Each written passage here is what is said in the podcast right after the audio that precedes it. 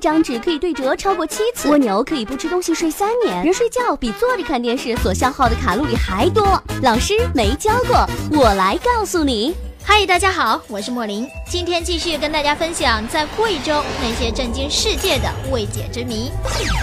穿过隧道时间倒退一小时。遵义市中心城区有一个隧道，长四百多米，建成已经有数年。从二零一二年开始，使用某运营商手机的人在穿过隧道之后，手机时间显示会倒退一小时。据很多经历过时光倒退的人称，他们使用的都是同一运营商的手机和号码。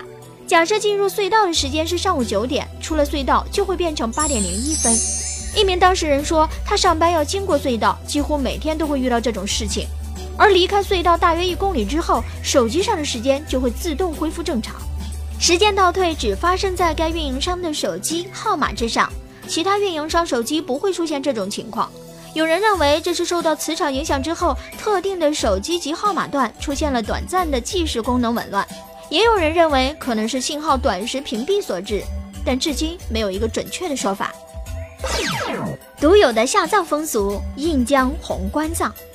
贵州印江是一个土家族、苗族少数民族聚居地。这个地方的红棺葬由来已久，而且只有印江才有红棺葬。相邻的周边县思南、德江、江口等都是黑棺葬。然而，究竟印江人为什么要用红棺下葬，没人能够说得清楚。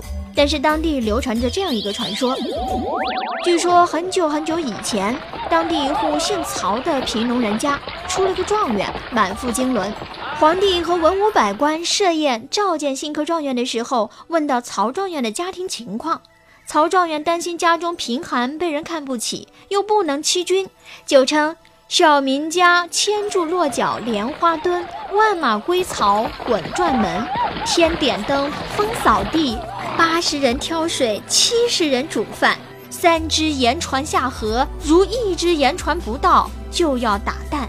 天点灯，意思是说家里实在是太破了，光线都是从外面直射进来的。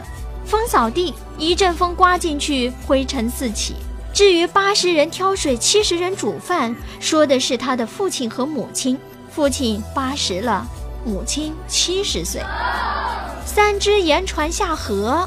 如一只盐船不到就要打蛋，什么意思呢？